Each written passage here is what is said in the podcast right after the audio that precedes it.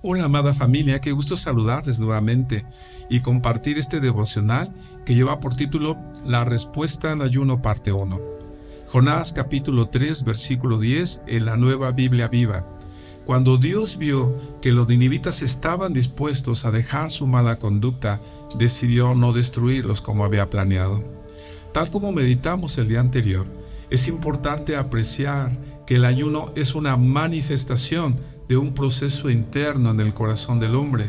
Hay quienes ponen demasiada atención en las formas de ayuno. La escritura enseña varias, comer solo legumbres, beber solo agua, o como en el caso de Nínive, que no probaban bocado, no tomaban agua, incluso los animales ayunaban.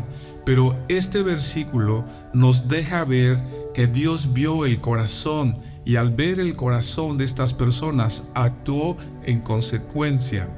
Dios desea, por supuesto, bendecir a la raza humana, a cada persona sobre la tierra, bendecir a tu familia, desea enviar vida, salud, recursos, pero sobre todo salvación.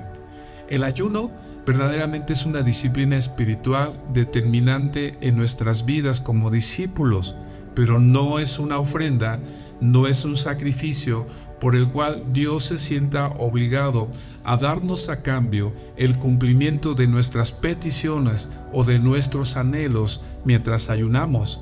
Más bien, el ayuno correcto hace que coincidan nuestros anhelos con los del Señor. En la salvación de Nínive vemos a un pueblo que comprendió que Dios ama el bien, ama la justicia, odia la maldad y por lo tanto decidieron alejarse del pecado y aproximarse al Señor en arrepentimiento. Y entonces vino la vida, entonces vino la justicia y la paz. Dios anhela traer su reino de justicia, de paz y gozo en el Espíritu Santo a tu persona, a tu familia, a nuestra iglesia.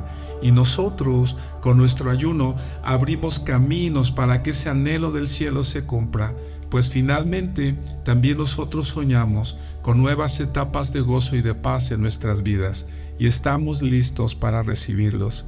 En tanto, un abrazo, bendiciones.